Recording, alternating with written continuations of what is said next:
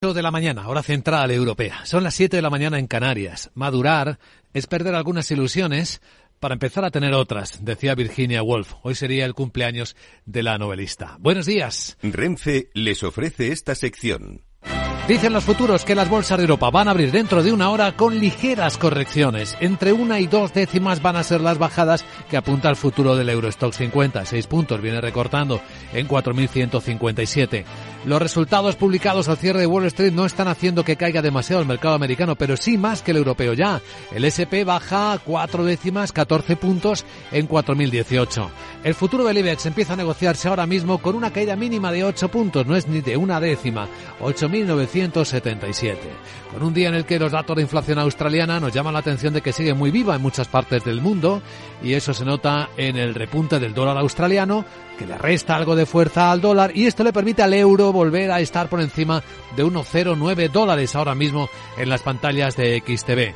Repunta ligeramente el precio del petróleo, corrige ligeramente la onza de oro. La escena en los mercados no parece transmitir demasiada preocupación esta mañana, pero enseguida le vamos a pedir que nos ayude en esta lectura a la directora de estrategia de JP Morgan Asset Management para España y Portugal, Lucía Gutiérrez Mellado, que también puede contarnos las perspectivas trimestrales, la propuesta de estrategia de inversión que su equipo acaba de terminar para este primer trimestre del año. Capital, la Bolsa y la Vida, con Luis Vicente Muñoz. Y tras esta interpretación entraremos en la gran tertulia de la economía. Hoy con los grandes temas delante de nosotros vamos a hablar de la industria de la defensa. Hoy tenemos como invitado especial a Rafael Moreno, coordinador de comunicación de defensa de TEDAE. También es DIRCON de Santa Bárbara Sistemas. Vamos a hablar del asunto de los tanques Leopard y de cómo la industria de la defensa no solo tiene que reinventarse, sino acelerar muchas de sus estrategias. Y hoy mismo en España va a presentar la industria de la defensa española su estrategia también para alinearse con la energía del futuro, el hidrógeno verde. En la gran tertulia de la economía hoy van a estar también con nosotros Manuel Moreu, expresidente del Instituto de la Ingeniería de España, y Miguel Córdoba, profesor de Economía Financiera.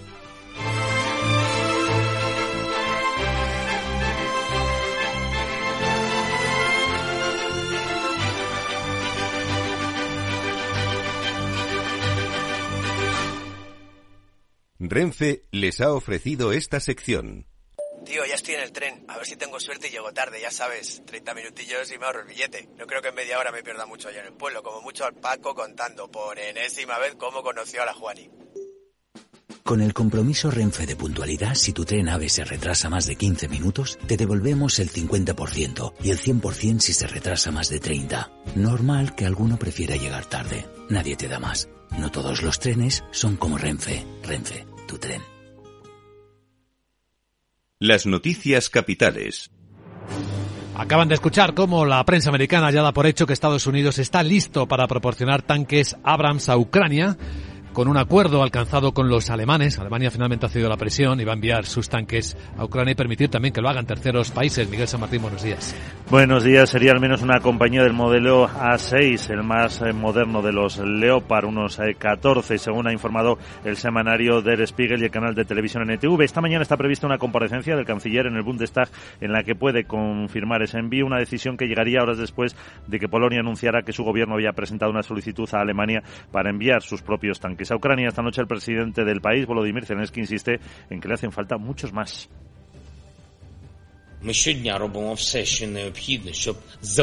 Dice Zelensky hoy, por cierto, se habla mucho de tanques, sobre los tanques modernos que necesitamos y sobre la forma en que se puede cubrir este déficit. Muchos esfuerzos, palabras, promesas, pero es importante no perder de vista la realidad. No se trata de 5, 10 o 15 tanques. La necesidad es mayor.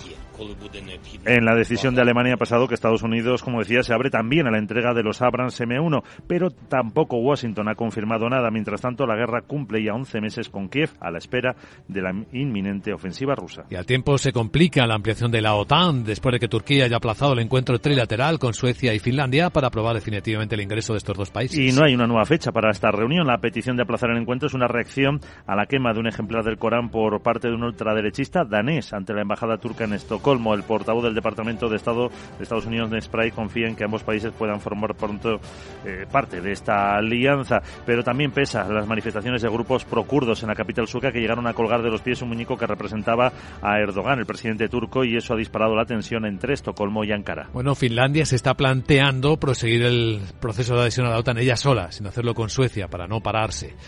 Y la Comisión Europea, Europa sigue levantando fondos para Ucrania. Ha colocado 5.000 millones de euros en un bono a 30 años. Para financiar esta ayuda a Ucrania y también el Fondo de Recuperación Post-Pandemia, las órdenes de compra alcanzaron los 51.000 millones de euros, una demanda 10 veces superior. El bono tiene vencimiento en marzo del 2053 a un cupón del 3%. Con esta emisión, la Comisión ha captado ya casi 10.000 millones de su objetivo de 80.000 para el primer semestre. No solo a Microsoft le están ralentizando las ventas, el comercio internacional va crecer más despacio que el PIB por primera vez en 25 años. Eso dice un informe de Boston Consulting Group, el incremento del 2,3% frente al 2,5% hasta 2031. Contrasta con un crecimiento que llegó a ser del 50% más en el periodo anterior a la crisis financiera. Entre la Unión Europea y Estados Unidos aumentará mucho, 340.000 millones de euros. ¿Por qué?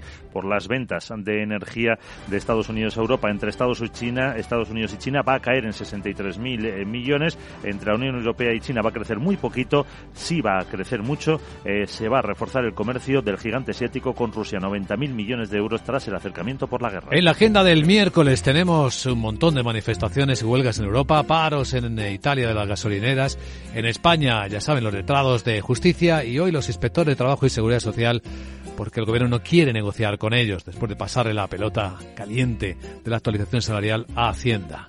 Vamos a echar un vistazo a la agenda que también nos trae Sara Boto. Hola Sara, buenos días. Muy buenos días. Tuda y miércoles el dato more important llegará de Alemania donde se publica el índice IFO de confianza empresarial de enero que puede mejorar. Además el gobierno alemán anuncia sus previsiones sobre la economía del país en 2023. Reino Unido y España publican el índice de precios industriales de diciembre. El INE ofrece la cifra de hipotecas firmadas en noviembre. En Estados Unidos se conoce conocerá el índice del mercado hipotecario e inventarios de crudo y destilados. La ONU presenta su nuevo informe de previsiones para la economía mundial. Hoy publican resultados Tesla, Boeing e IBM, entre otros. Luis Vicente vamos a escuchar han de invertir este trismente, trimesente, Trimestre. trimestre con la jefa de JP Morgan AM. Nos va a dar pistas más inteligentes que las del inspector Gadget S. Jeje. Bueno abro mis sensores a ver dónde voy a meter tu money money. Mm, Chao. Ya que abres tus sensores, quizá deberíamos revisarte un poco esos chips que de vez en cuando patinan un poquillo, querida Sara. Queremos que estés en forma. Enseguida saludamos a nuestra invitada capital, ya en serio. MSX International, empresa de automoción y movilidad, les ofrece la información del tráfico. En conexión con la DGT, Alejandro Martín, buenos días. Muy buenos días, ¿qué tal? Hasta ahora estamos pendientes de dos siniestros, uno de ellos de salida de Madrid por la 2 en Torrejón de Ardoz, que está provocando retenciones en ambas direcciones. Al margen de esto también encontramos otro alcance más de entrada a Barcelona en la P7, a la altura de Papiol, en el enlace con la B23, y ya complicaciones, aumento de tráfico de entrada a la Comunidad de Madrid por la 1 en San Sebastián de los Reyes, A3 en Rivas, hacia Madrid, A4 Butarque, A5 Alcorcón y A6 en la zona del Planteo. También encontraremos complicada en Toledo la 42 en Illescas, sentido Madrid, de entrada a Sevilla, por la 49 en Tomares y en Málaga en la 7 en dos tramos, en la Cala de Mora hacia Málaga capital y ya en Fuengirola y Cala de Mijas, sentido Marbella.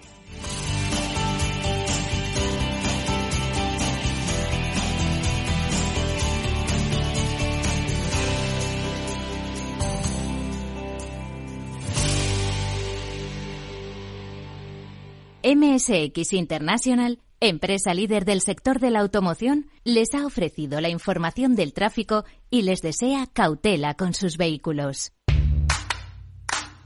¿Qué tiene que ver IG con Societe General? Pues desde hoy mucho. Lanzamos los multis, productos cotizados emitidos por Societe General, disponibles a través de nuestra plataforma de trading. Elige el apalancamiento con el que estés más cómodo y multiplica tu exposición a los mercados financieros. Esos son los multis. Tú decides. Sé el primero en operar con ellos. Más información en IG.com. Los productos cotizados son instrumentos financieros complejos. Operar con estos productos implica un alto riesgo de perder el dinero rápidamente. Un millón de likes. Reseñas del negocio con cinco estrellas. En Orange reinventamos nuestras tarifas Love Empresa. Ahora incluyen cosas tan importantes para tu negocio como el crecimiento. Por eso te ayudamos a aumentar la visibilidad de tu empresa en Internet. Llama ya al 1414. Las cosas cambian. Y con Orange Empresas, tu negocio también. Orange. En tiempos de incertidumbre, nuestra fortaleza es la estabilidad. En Nordea, pensamos que el equilibrio, la fiabilidad y la experiencia importan. Nuestra estrategia Stable Return muestra un sólido comportamiento en el largo plazo para sus inversiones. Invierta en estabilidad. Invierta en tranquilidad. Descubra más en nordea.es.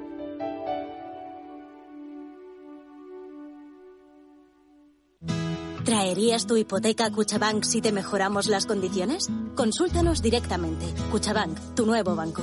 Más info en cuchabank.es.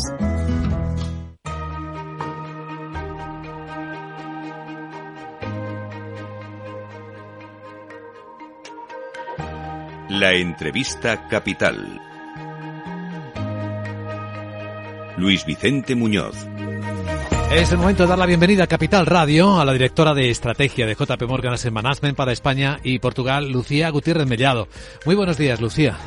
Hola, buenos días a todos. Bueno, pues eh, JP Morgan Asset Management acaba justo de publicar sus perspectivas trimestrales sobre cómo ve el mercado, cuál sería la estrategia más adecuada para un escenario posible de evolución. Porque a primera vista, Lucía, las economías de Estados Unidos y Europa parecen resistir mejor de lo que estábamos esperando. Bueno, yo creo que claramente eso ha sido el caso el año pasado y me pues, la que más nos ha sorprendido tengo que reconocer que es Europa, pero yo creo que hay que ser conscientes que seguimos en un entorno de crecimientos discretos, ¿vale? Eh, nosotros para este año para el crecimiento global que estimamos es un crecimiento por debajo de tendencia. Y bueno, pues hay que ver si a lo largo de este año Europa, tanto Europa como Estados Unidos consiguen evitar esa recesión o al final entran en recesión, pero sí que lo que pensamos es que si al final entran en recesión sería una recesión débil. Hmm. Hay una gran pregunta que todos nos hacemos. ¿Dónde está el final de la subida de los tipos de interés? ¿Qué tipo sería en Estados Unidos? ¿Qué tipo tendríamos en Europa ahí arriba? Yo creo que si seguimos, que, o, nosotros pensamos que si seguimos con los datos de inflación que estamos viendo en los últimos meses, que claramente, bueno, pues parece que el pico ya fue hace un par de a unos meses y ya está en tendencia descendente, lo deberíamos de ver cerca. Nosotros pensamos que eh, en la Fed le quedan una o dos subidas y eh, tanto uno como otro, pues eh, probablemente podrían terminar las subidas en esta primera parte del, del año. Lo que sí que hay diferencia es que nosotros pensamos que una vez que paren de subir los tipos, lo que van a hacer es mantenerlos. Hay eh, gente en el mercado que piensa que su, según termine la subida va a empezar la bajada y nosotros no. Nosotros pensamos que habrá unos meses en el que los tipos se mantengan. ¿Y qué piensa el equipo de JP Morgan Asset de estrategia sobre China, sobre la reapertura de China? ¿Qué efecto puede tener? Bueno, para nosotros claramente eso ha sido una noticia positiva. Yo creo que también lo hemos comentado en alguna ocasión con vosotros. Eh, para que China tuviera una recuperación económica eh, fuerte era necesario que abandonaran la política de COVID-0. Es verdad que al principio a lo mejor es todavía un poco caótico, pero desde luego en la segunda parte de eh, esa reapertura, pero en la segunda parte del año sí que esperamos un repunte en el crecimiento que va a venir sobre todo impulsada por el consumo, que el año pasado ha estado completamente, bueno, pues no, no ha contribuido como se esperaba debido a las olas que han tenido y que han estado eh, confinados. En este escenario, si pensamos en términos de inversión, ¿cuál es la, cuál sería el mensaje? La cautela, la búsqueda de oportunidades ya después de las correcciones fuertes, ¿en qué punto estaríamos? Yo creo que tú has mencionado las dos palabras clave. Nosotros seguimos con algo de cautela en carteras y por eso seguimos ligeramente y subrayo ligeramente infraponderados en renta variable frente a renta fija, pero buscando oportunidades. Eh, tras las correcciones del año pasado, pues claramente han surgido oportunidades y lo que hay que ir haciendo es, eh, bueno, pues ir siendo selectivos. Es verdad que a lo mejor en esta primera parte del año eh, esas oportunidades estén más ligadas a renta fija y luego según vaya evolucionando el año y veamos cómo cómo van los resultados empresariales, pues probablemente sea el momento de ir incrementando el peso en renta variable. El consenso de oportunidad en renta fija parece que es muy amplio, pero Lucía, ¿en qué tipo de renta fija si queremos afinar más? Bueno, nosotros eh, ahí lo que hemos ido haciendo, la última parte del año sabéis que hemos ido comprando duración hasta que prácticamente ahora las carteras están neutrales en duración frente al índice de referencia. en crédito apostamos por crédito de alta calidad crediticia, investment grade, y el último cambio, yo os diría, el cambio más reciente ha sido eh, volver a subir o aumentar el peso en renta fija emergente en divisa local.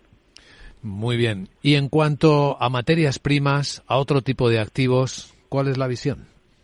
Bueno, pues nosotros sabéis que seguimos eh, que a nosotros materias primas nos gusta. Es verdad que nuestra visión es más a largo plazo, no es tan táctica de qué va a hacer el precio del petróleo este año o no. Es una visión mucho más eh, estructural. Eh, y la realidad es que eh, nosotros siempre que hablamos de materias primas pensamos que hay que hacerlo en su conjunto porque aportan cada una de ellas diversificación. Nosotros pensamos que sigue habiendo un desajuste entre oferta y demanda y que va en los próximos años va a haber va a seguir habiendo demanda por materias primas, con lo cual debería ser un activo que lo haga bien. Hmm. Y más pensando si se reable la, economía china, creo que es un gran demandante ¿no? de materias primas. Sí incluido el petróleo, que no lo perdamos de vista también en términos de inflación, como estamos leyendo muchos informes ahora, ¿verdad? Yo creo que, pero ya no solo China, al final vamos a un mundo en el que eh, se habla mucho del cambio climático, de la electrificación de las economías, del gasto en infraestructuras. Para todo ese tema las materias primas son clave.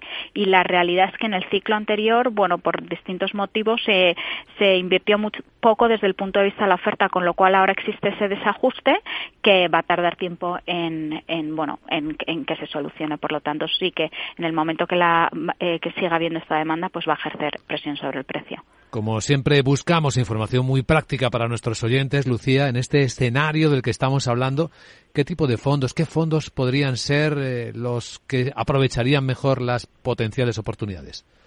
Bueno, pues yo creo que una buena forma de entrar o de volver a tener más exposición a renta fija es a través de nuestros fondos de renta fija flexible. Eh, ahí sabéis que tenemos distintos perfiles. El más conservador sería el Global Strategic Bond. Luego tenemos uno destinado a invertir en aquellos activos que te pagan un cupón atractivo, que sería el Lincoln Fund. Y luego tenemos una versión más agresiva del eh, que mencioné al primero con, una, con un sesgo eh, sostenible que es el Global Bond Opportunity Sustainable. Y mm, bueno, pues yo creo que este, cualquiera de estos tres es un buen complemento para las carteras. Muy bien, Lucía Gutiérrez Mellado, directora de estrategia de JP Morgan Management para España y Portugal. Gracias por acompañarnos y buen día. Gracias a vosotros.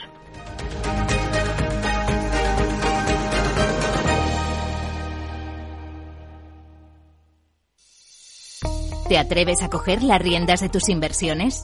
Caser Asesores Financieros te ofrece la oportunidad de unirte a un grupo de profesionales independientes. Tendrás a tu alcance todas las herramientas necesarias para disfrutar de un asesoramiento diferencial, con el respaldo de una de las aseguradoras líderes en el mercado. Caser Asesores Financieros, seguros de tu inversión. Contacta con nosotros en info arroba caserasesoresfinancieros.es o en el 91 762 3442. ¿Busca un broker de confianza? Con CMC Markets obtendrá acceso a más de 12.000 mercados a nivel mundial, estando siempre respaldado por nuestro equipo local. Opere en CFDs sobre el DAX, Dow Jones, IBEX, oro o acciones con un broker regulado supervisado por la CNMV. Opere con el mejor. Pruébelo sin compromiso con una cuenta demo. Entre en cmcmarkets.es o llame al 911 140 700. CMC Markets, más de 30 años al servicio de los inversores. Los CFD son instrumentos complejos y están asociados a un riesgo elevado de perder dinero rápidamente debido al apalancamiento. El 77% de las cuentas de inversores minoristas pierden dinero en la comercialización con CFDs con este proveedor. Debe considerar si comprende el funcionamiento de los CFDs y si puede permitirse asumir un riesgo elevado de perder su dinero. Si quieres conocer mejor las empresas con las que trabajas, empieza por Informa. Compruébalo con tres informes gratis, el nuestro para que nos conozcas más y los dos que tú elijas para tu negocio. Solicítalos ya en Informa.es. Informa, líder en información empresarial.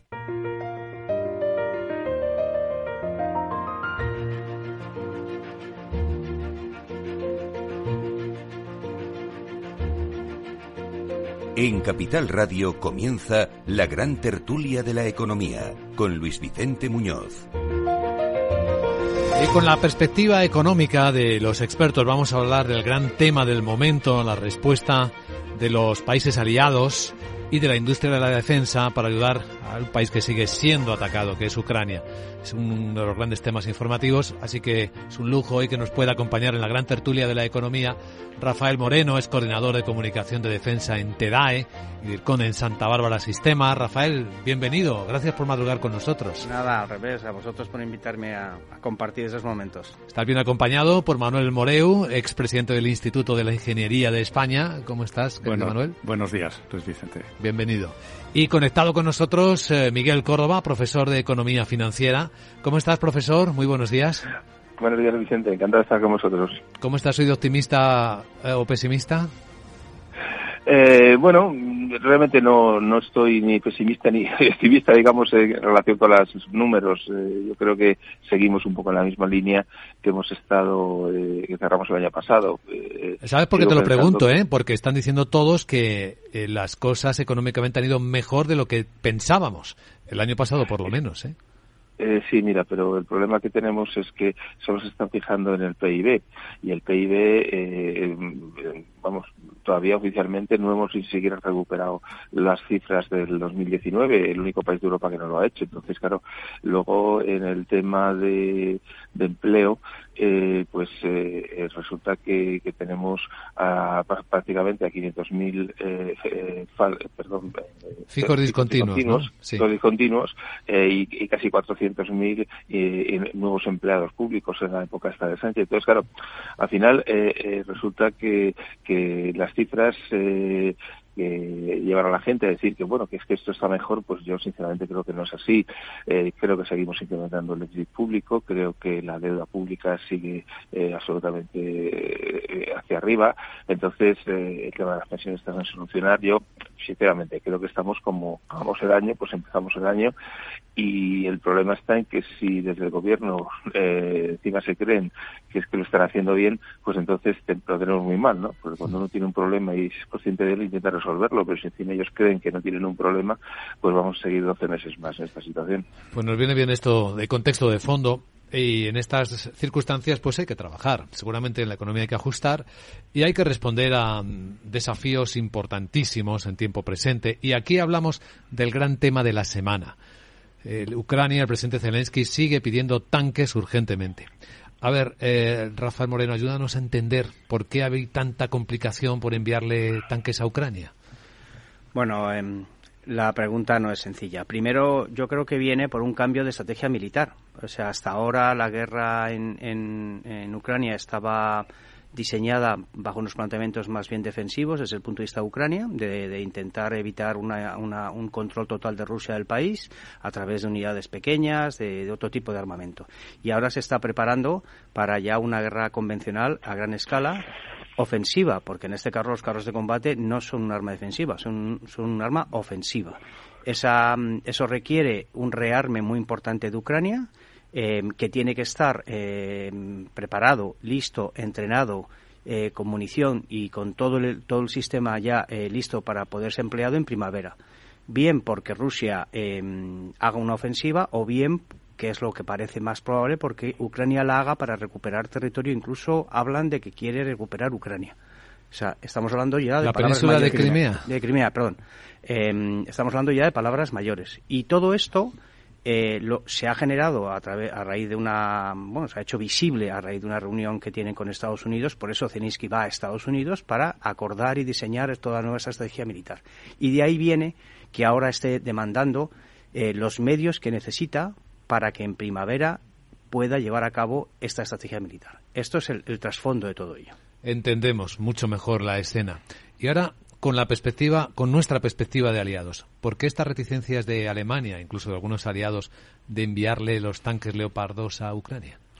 Bueno, yo creo que hay, llamemos, distintas sensibilidades sobre cómo avanzar en este, en el conflicto. Hay, hay países que piensan que todavía puede haber algún margen de maniobra, que no quieren posicionarse frontalmente contra, contra Rusia eh, y otros que son más agresivos, que consideran que no hay ese margen y que hay que, hay que ir mm, victoria o derrota, pero no hay punto intermedio. Alemania, por determinadas razones, por sus dependencias, por su posición, por, por todo, en este caso está haciendo un poco de contrapeso a, a un poco a la política de Estados Unidos mucho más beligerante. Esto lo hemos visto en casi todos los conflictos. Acordémonos de Irak, en ese caso fue Francia, que fue un poco el contrapeso de Estados Unidos. Y entonces, en ese sentido, yo creo que Alemania, independientemente por sus propias situaciones internas y contrapesos, pues prefiere intentar eh, todavía un margen de más político que de guerra abierta. Y luego, por otra parte, eh, esto es un, un, tema absolutamente básico en todo el tema de exportaciones y armas, y es que cuando tú compras un sistema o cuando tú adquieres un sistema, tienes que tener un certificado de, destino final, y si cambias el destino de ese sistema, tienes que pedir autorización. Y Alemania ha querido entender bien eh, para qué se iba a utilizar, cómo se iba a utilizar, eh, y bueno, ahora están en ese punto en el que las presiones le han hecho efecto y parece que va a estar dispuesto a, autorizar el traslado de algún tipo de carro de combate suyo, de, vamos, suyo en el sentido de que es el tecnólogo, a un tercer país que originalmente no estaba destinado, ¿no? O sea, tú es como, pues en Polonia estaban para Polonia y Polonia se lo quiera dar a un tercer país, pues autorizará esa, ese traslado. Manuel. Sí, bueno, eh, realmente eh, si se quiere la paz hay que prepararse para la guerra. O sea que desde el punto de vista de, incluso de paz, de, ese escenario de, que los alemanes quieren, pues eh, lo más lo mejor es que Ucrania esté preparada para la guerra. Es decir, que yo creo que el envío es bueno en cualquier caso. el, el, pensar que van a recuperar Crimea ya es bastante más complicado. Es decir, seguramente Crimea es la moneda de cambio final para, para eh, eh, zanjar esa, esa terrible situación, ¿no? Pero me, cuesta creerlo, ¿no? Crimea tiene unas connotaciones pues un, muy diferentes, ¿no? del resto de los territorios ucranianos. Entonces pienso que por ahí yo, yo tuve que trabajar en Ucrania hace muchos años, conozco aquella zona, sobre todo la zona este, y, claro, en, estoy hablando de desde hace 20 años, ¿no? Y, realmente, realmente en eh, aquella zona había, había mucha gente prorrusa, muchísima. Es decir, como todo el Donbass, ¿no? Correcto, correcto. otra cosa distinta es que esos mismos prorrusos, ahora seguramente, de vista las circunstancias, son más ucranianos que nadie. Es decir, porque claro, el, el, el, formar parte de un país que va a ser eh, occidental, que va a estar alejado de, de, de, de los de la maldición rusa, etcétera, etcétera, pues yo creo que eso hace cambiar mucho las cosas, ¿no? Entonces es, un, es una situación complicada, pero yo creo que, que hay que armar a, a Ucrania, aunque solo sea para, para llegar a la paz. Bueno, lo que nos, lo que nos indica es que tenemos em, eh, guerra para, para todo este año como poco y para el 24 seguro. O sea, eh, todo, las, todo, todo el, la inestabilidad se va a, a, profundizar, se va a ampliar aún más, porque Em, por supuesto, como mínimo, lo que vas a hacer es evitar que, em, que, Rusia considere que ya va a ocupar el territorio que tiene. O sea, lo va a combatir permanentemente y de manera, eh, manera dura, de manera real, ¿no? Con mucho esfuerzo Ucrania y, por tanto, todos los países que estamos detrás de Ucrania vamos a estar afectados por ello. No nos olvidemos que Estados Unidos tiene un presidente en primer término. Es decir, que dentro de nada va a tener de nuevo elecciones. Y entonces él, yo creo que en este caso, eh, siendo demócrata además, quiere presentar con una posición de fuerza y de, y de no ceder eh, respecto a este caso al Putin, ¿no? De, que estamos viendo en los últimos años. Por tanto, eh, es evidente que, que, vamos a tener guerra, vamos a estar en estabilidad y que la invasión en Ucrania no es algo pasajero y, y que se va y que el coste de la guerra, tanto a nivel puramente real allí en Ucrania como en todos los países que estamos alrededor va a ser muy alto. Sí, sí, eso, Miguel Córdoba, puedes contarnos algo, ¿no? No pensábamos que pudiese durar tanto porque el desgaste económico es fortísimo para todos. Ha habido realmente dos errores geoestratégicos tremendos, uno por cada parte. Primero de Putin que pensaba que en dos días iba a llegar allí, iba a poner Zelensky, iba a poner a un títere y ya está, y se ha equivocado de, vamos, completamente. Y el segundo de los países occidentales que se creían que con no comprar gas, petróleo y, y, otros hidrocarburos eh, rusos, pues bueno, que se acababa el problema eh, y, eh, Rusia claudicaba en un mes y ni una cosa ni otra se ha producido. Ahora mismo yo creo que las importaciones de Rusia son mínimas y, da lo mismo. O sea, Rusia aguanta porque tiene eh, económicamente eh, tanto a la India como a China que le compran, aunque sea más barato, los hidrocarburos y ya está. Entonces, efectivamente hemos llegado a una meseta, una situación de impasse eh, complicada.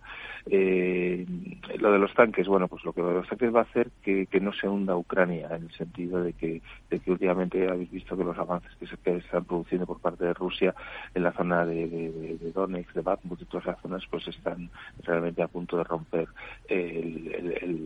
la, la resistencia que tienen los ucranianos. Entonces, bueno, se va a equilibrar, digamos, eh, el tema, ¿no? Pero, bueno, yo, una de las cosas que más me sorprende es, eh, probablemente es la letra pequeña de los acuerdos que tiene los países aliados con Ucrania, es que no ataque Ucrania a suelo ruso. Es decir, igual que Putin lanza misiles en Kiev, no veo por qué eh, los ucranianos, que seguro que tienen eh, medios para poder lanzar misiles o lo que sea, hacia ciudades rusas. Eh, yo creo que eso es un acuerdo, digamos, bajo cuerda, en el sentido de que tenemos las armas, pero no ataques a Rusia para que no se nos enfade el señor Putin. Es una guerra rara, es una guerra en la que, bueno, pues hay demasiados intereses hay debajo y, y, hay una parte de la, de, de, la letra pequeña que, que no lo sabemos. Eh, comentabas antes, Rafael, que, que, puede durar todavía dos años más. Yo espero que no, ¿eh? sinceramente creo que que en algún momento, eh, si hay una ofensiva con tanques eh, y realmente se consigue llegar hasta Mariupol o algún otro sitio, bueno, pues, pues eh, probablemente se forzará una, una, una negociación. si dura dos años más, la economía mundial va a subir mucho y al final quien va a ganar va a ser básicamente Estados Unidos, que hará una especie de plan Marshall para recuperar económicamente Ucrania, habrá que reconstruirla entera porque la está dejando hecha polvo Putin y, al final quien se beneficiará serán las grandes empresas norteamericanas. Bueno, mm, mm, en fin, es, un escenario difícil, es un escenario que, con los oligarcas rusos y los militaristas rusos y los del grupo Wagner y, toda esa panda de, gente que hay en, Rusia, eh, pues es complicado. Yo, sinceramente, eh, ahora mismo, a más de tres meses, me, cuesta pensar, pero bueno, eh, Rafael, por ejemplo, es un experto, él a lo mejor tiene una visión diferente. Bueno, eh, asumamos, por ejemplo, que la, la, integración de un nuevo sistema de armas en un ejército puede durar eh, años. O sea, tú no coges un carro de combate y en unos días ya sabes utilizarlo en grandes masas eh, operativas, con transmisiones, con coordinación. Eso requiere mucho entrenamiento y mucho conocimiento. Y si tú haces esa, esa, esa, esa apuesta, no es para un día. Por tanto, y Rusia igual. Rusia está preparando. Ahora se va a congelar la guerra, sobre todo por el invierno, pero, eh, pero estará preparando lo que va a pasar dentro de dos o tres meses. Eso es evidente, ¿no? Hombre, los más extremistas lo que esperan es que Rusia se quede con lo que tiene. Y esa es, ese es, la gran discusión. Si hubiera, si Ucrania o Estados Unidos hubiera estado dispuesto a al menos congelarlo en la situación actual. Acordémonos, por ejemplo, de Chipre, donde bueno, pues se, fija una, una, una, división y cada uno se congela ahí. Eh, este tipo de conflictos lo hemos visto en la Guerra Fría, eh, que se localizan en una zona muy concreta regional eh, y no vamos a una guerra total por, un, por una situación particular en un lugar, ¿no? Este estamos hablando de, de Europa en mitad de los dos bloques, pero pero bueno, yo creo, yo eh, es difícil preverlo, pero es evidente que lo que estamos viviendo ahora no es para hoy, es para los próximos seis meses como poco, o, de aquí a final de año. Sí, esto además se obliga a repensar, y lo estamos viendo, a transformar la industria de defensa europea, porque claro, todo este material que se envía es un material que dejamos de tener disponible. Y esto nos obliga a los países a trazar estratégicamente mejor algo que ya nos hemos dado cuenta que es muy importante, nuestros sistemas de defensa, nuestra industria de defensa y además potenciar la propia fabricación eh, tecnológica de tecnología de defensa. Vamos a hablar de ello a continuación en la gran tertulia de la economía, porque este es un cambio importante también para la historia reciente de España. Y aprovecho para avanzar a nuestros oyentes que hoy se estrena en Capital Radio para quienes quieran una información de más alto nivel, de más calidad un programa que se llama Hablemos de Defensa y Seguridad. Va a presentarlo Belén Montes. Hoy se estrena a las tres y media de la tarde, todos los miércoles a esa hora, a las tres y media de la tarde. Los eh, actores, las personas que mejor conocen la industria de la defensa, van a explicar cómo están las cosas, cuáles son los desafíos. Hoy el primer invitado es el presidente de TEDAE, entre otros, Ricardo Martín Fluxá. Estará a esa hora aquí en Capital Radio.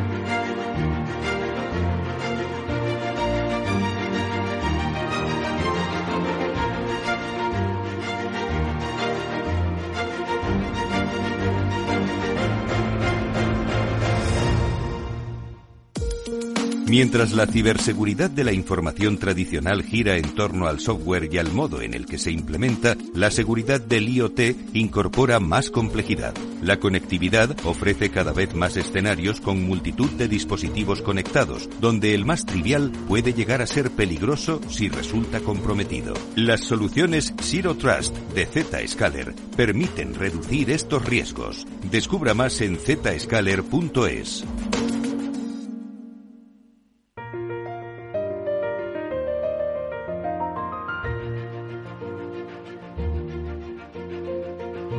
Estás escuchando la gran tertulia de la economía. Aprovecho para apuntaros cómo vienen los mercados. Este miércoles van a abrir suavemente a la baja. Bueno, la verdad es que no está muy claro, porque ahora están muy planos tanto el futuro del Eurostox como el del IBEX 35, que apenas baja 8 puntos, no es ni una décima. Está en 8.977.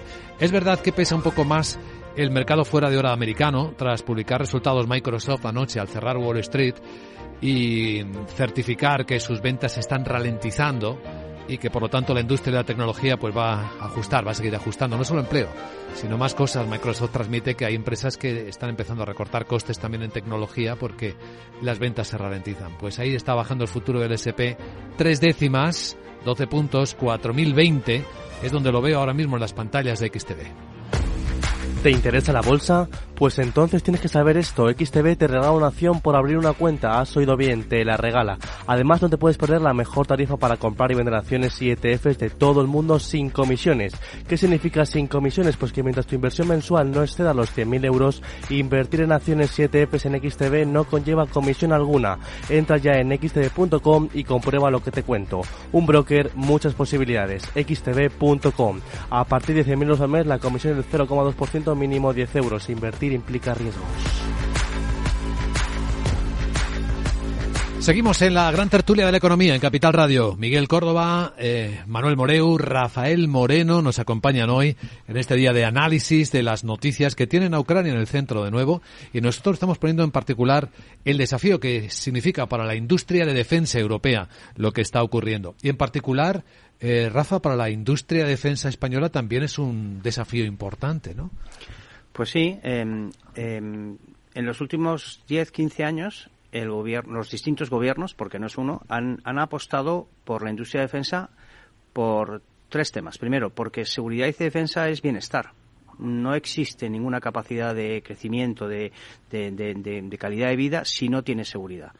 Y esa seguridad, cuanto más autónoma, como estamos viendo hoy, eh, mejor, cuanto más la, esté en tus manos y no en la de un tercero. Y segundo, porque eh, defensa es industria, tecnología y puestos de trabajo. Si tú pones dinero público es mejor que se quede en España, que se desarrolle en empresas españolas y el ciclo virtuoso que llamamos nosotros se ha cumplido. Estamos hablando de que en los últimos cinco o seis años en la industria española de defensa, que está entre las, bueno, como el peso más o menos eh, eh, que tiene España en, Europa, en la cuarta, quinta, sexto país, está, está soportando el 70 y el 80% de su facturación. Fuera. Esos son puestos de trabajo que se mantienen aquí vendiendo fuera y con eh, absolutamente productos de calidad y compitiendo a nivel internacional. Exportando, sigue exportando, bastante de defensa. Pues entre, entre el 70 y el 80% del sector, no digo de una empresa, todo el sector. ¿Y eso por qué es? Porque hace unos años se invirtió en defensa correctamente, bien, y ahora estamos eh, recogiendo esos frutos. Lo que pasa es que el ciclo empieza de nuevo ahora por eso este, este nuevo incremento del presupuesto de defensa, independientemente del tema coyuntural de Ucrania, lo que está garantizando, lo que garantizará si lo hacemos bien, es que en los próximos diez años seguiremos siendo eh, un, sector bollante que dé seguridad y trabajo en España, pero también que exporte. Pero habrá que invertir más ahora, ¿no? Si enviamos armas, si enviamos tanques, esos no vuelven, ¿no? Habrá que hacer los nuevos, eh, comprar más, hacer más, ¿no? Sí, no, o sea, no solamente por reponer lo que, lo que podamos gastar, sino porque la tecnología no para si tú no sigues invirtiendo, terminas perdiendo esos productos. Si tú eh, las, las, las generaciones tecnológicas no las mantienes activas, cuando quieras hacerlo, no vas a poder hacerlo. Yo que sé, un avión de combate. Si Europa no tiene a la quinta generación de avión de combate, cuando quiera hacerlo, el salto tecnológico frente, en este caso a lo mejor Estados Unidos, sería tan grande y sería aún mucho más costoso y sería imposible hacerlo. Por tanto, si queremos seguir siendo tecnológicamente punteros, eh, tenemos que seguir invirtiendo. El problema es que España viene de un, de un techo tan bajo que primero el reto es enorme porque cualquier incremento, de todo lo que estamos hablando, significa a veces duplicar lo que estamos, lo que podemos hacer y, lo importante de nuevo es que eso mm, vuelva a la industria española, a España, no, no se lleve fuera, no compremos solo fuera todo lo que necesitemos y que luego que sea estable, porque claro, consiste en, estabilizar. Estos son proyectos muy largos, la industria de defensa habla de 10, 15 años y no son cuestiones de, una, de, un, de un día o de unos meses. Tenemos que mantener una estabilidad que permita hacer previsiones, amortizar y, hacer, y hacerlo de una manera que sea eh, razonable y beneficiosa para todos. Sí.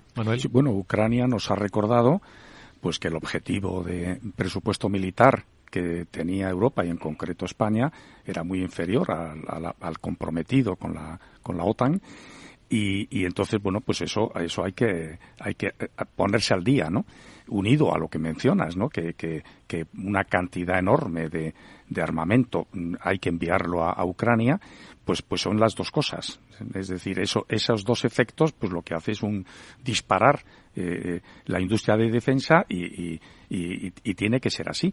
¿eh? O sea, eh, es en estos momentos pues, pues tienen que estar con unos programas de, de, ampliación brutales. Yo, vamos a ver, mi contacto es, es con Navantia, ¿no? Y, y, bueno, Navantia, después de la última operación eh, en el Reino Unido, que es una exportación importantísima, bueno, pues lo que menciona Rafael, ¿no? De, de, que hay que estar al día. Bueno, pues la siguiente fragata tiene que estar porque si no tienes un producto operativo que puedas enseñar, eh, no vendes. Es, es así.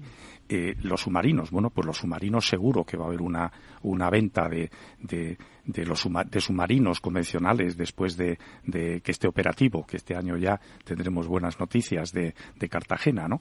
Y, y, eso es lo que te permite luego exportar a muchos países y generar una energía, un, un, un, un trabajo aquí muy necesario y un un, un, valor añadido sobre la tecnología eh, civil importantísimo. Y esto hay que financiarlo, eh, Miguel. Miguel Córdoba. Sí, claro, pero vamos a ver, yo me gustaría que fuéramos realistas. Eh, perdimos la carrera de los automóviles, que todo lo que se hace en España es con extranjera, y es cierto que, que en el tema naval como comentaba Manuel, pues sí, que tenemos nuestras cosas, a pesar de que parte se fue a, Corea, eh, pero lo que también es cierto es que aquí somos capaces de hacer arma corta, me imagino que Echevarría sigue fabricando y cosas de estas, y podemos hacer algunas cosas de, en materia de, pues de, de, bombas, de cosas de estas, pero mm, yo no me veo haciendo Leopards aquí en España, porque nunca lo hemos hecho. Eh, los F-18, los que sean ahora mismo, pues tampoco, porque todos son Estados Unidos. Entonces, mm, realmente eh, intentar hacer un desarrollo a largo plazo de, armas pesadas en España, mm, yo sinceramente no lo veo. No, no tenemos recursos eh, y realmente el mercado está ya copado por por, por, por, los grandes productores internacionales. Sí que es cierto que podemos racionalizar el mercado de arma corta, de, componentes, de, balas, de aditamentos, cosas relativamente pequeñas, pero yo sinceramente no veo a España eh, haciendo una, una industria, eh, digamos, de, de armas pesadas y creo que tenemos problemas más significativos en nuestras cuentas públicas como para destinar una gran parte de, dinero a, este tipo de, desarrollos. Rafael. Bueno, alguna matización. Em, precisamente España, a lo mejor poca gente lo conoce, es uno de los pocos países en Europa que tiene empresas tractoras con productos de alta tecnología en los tres sectores. Eh, aéreo incorpora, está incorporado en Airbus, con una planta en España de la que salen todos los eh, aviones militares de transporte, el A400M, en Sevilla. En el tema naval tenemos Navantia, una de las poquísimas empresas a nivel mundial que está fabricando eh, submarinos de última tecnología. El S-80 es el, va a ser el, más, quizá también porque es el último, pero, pero la realidad es que va a tener la tecnología más avanzada y fragatas y en terrestre, bueno, los Leopard los hemos fabricado en España. Santa Bárbara fabricó los, todos los Leopard que tiene el ejército español bajo licencia mm, alemana, pero se hicieron todos en España. Tecnología alemana, pero fabricado en España. ¿no? no, y, con, además con sistemas españoles, porque eh, todo, por eso lo llaman el 2E, porque tiene una Indra tenía sistemas de comunicaciones, había muchas empresas que tenían dentro. Nosotros estamos fabricando, somos uno de los pocos países que tenemos eh, capacidad nacional de fabricar eh, vehículos de cadenas, que es el Pizarro, financiado por el gobierno español, porque el gobierno español en un momento determinado apuesta por hacer un, un, carro de combate ligero español y no comprar, y de ruedas. Estamos ahora mismo trabajando, el Ministerio de Defensa ha apostado por un vehículo blindado de 8x8 de ruedas. Es decir, que precisamente a lo mejor es poco conocido, pero nosotros somos uno de los países en ese sentido mejor posicionados. Aparte de que haya nichos, hay empresas de nicho absolutamente competitivas en el tema de, cifra, en el tema de satélites, estamos lanzando satélites eh, como pocas, pocos países europeos. O sea, creo que sí. Otra cosa es el retorno, que nos aseguremos que ese, esa inversión sea rentable y tenga retorno. La industria de defensa tiene un retorno de, de 2,5 euros por cada euro invertido, que es eh, mucho mayor que otros, que otros sectores, incluso eh, muy significativos. ¿eh? Y si queremos industria y tecnología, eso es defensa. El reto es, y estoy de acuerdo en ese sentido con el, con el profesor, que, ese retorno sea no solo para, para, el sector de defensa, sino que sea dual, que sea para toda la sociedad. Eso es un reto europeo en general, pero en español también. Pero yo sí que creo que estamos preparados y que aportaría mucho para, para España a nivel de industria y de tecnología. Claro, y en términos eh, estratégicos es evidente lo que nos has explicado, Rafael. Hay que no parar, incluso hay que mejorar, porque puede ser algo que a muchos les parecerá un, un, juego, ¿no? El comparar la eficiencia de la tecnología de uno y de otro lado de, del conflicto bélico en Ucrania. Hay quien empieza a preguntarse, bueno, ¿y los tanques rusos serán de tecnología superior a los Leopard eh, europeos o son los realmente los europeos, los Leopard mejores a la hora de enfrentarse en el campo abierto de batalla que los rusos? Y los americanos, los Abrams, ¿qué diferencias hay entre los tres, por ejemplo? ¿Hay tantas diferencias? ¿Es tan importante ahora mismo la tecnología? Sí, porque la guerra que, eh, eh, que, hace Occidente, que hacen las democracias, está basada en la tecnología, en la superioridad tecnológica, para poner en riesgo el mínimo de vidas humanas posible.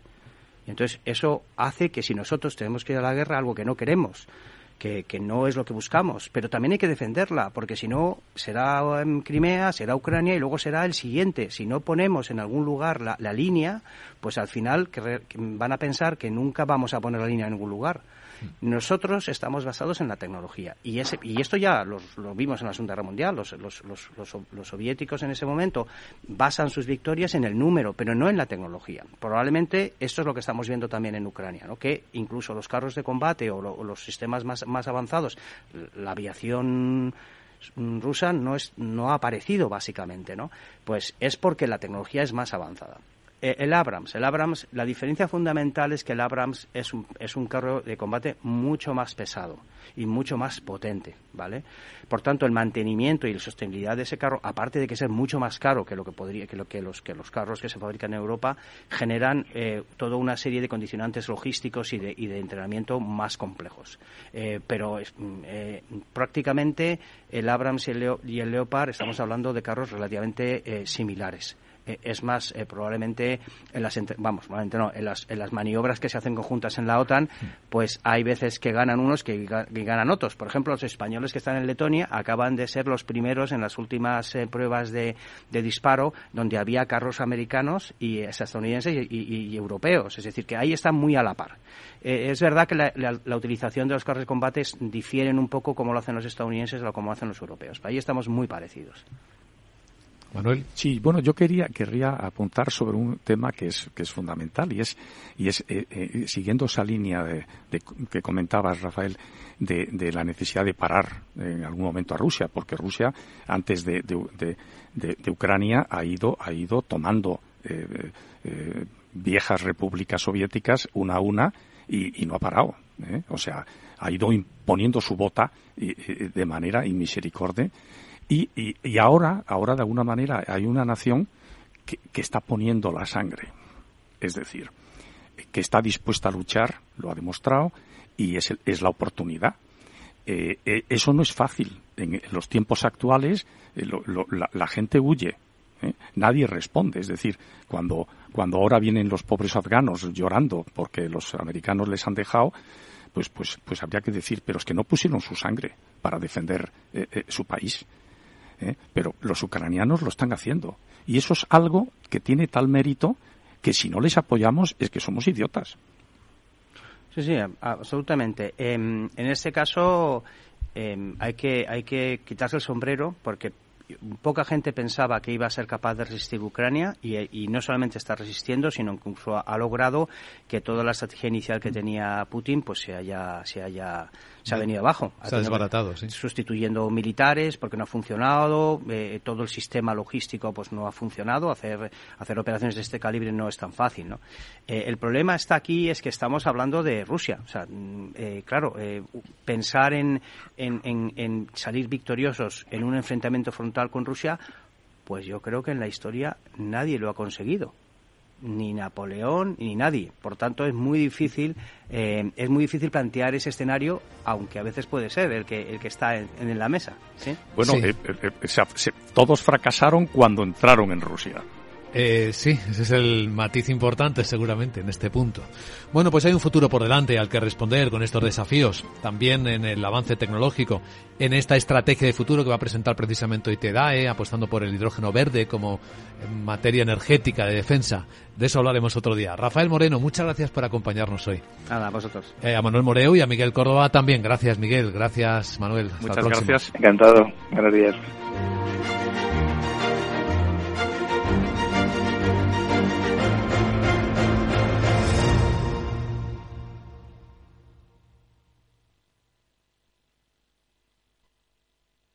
Lauri, decidido. La despedida la hacemos en Gandía. Prepara el bikini. Lauri, que en Gandía vive el ex de Jesse. Que nos vamos a Málaga. Lauri, que no. Que dan mal tiempo. A Bilbao. Pinchos y party. Lauri, una cosita. Que al final es despedida conjunta. Te hago administradora del grupo que no puedo más. En Renfe tenemos más de 1500 destinos para que siempre puedas llegar a donde quieras llegar. Nadie te da más. No todos los trenes son como Renfe. Renfe, tu tren.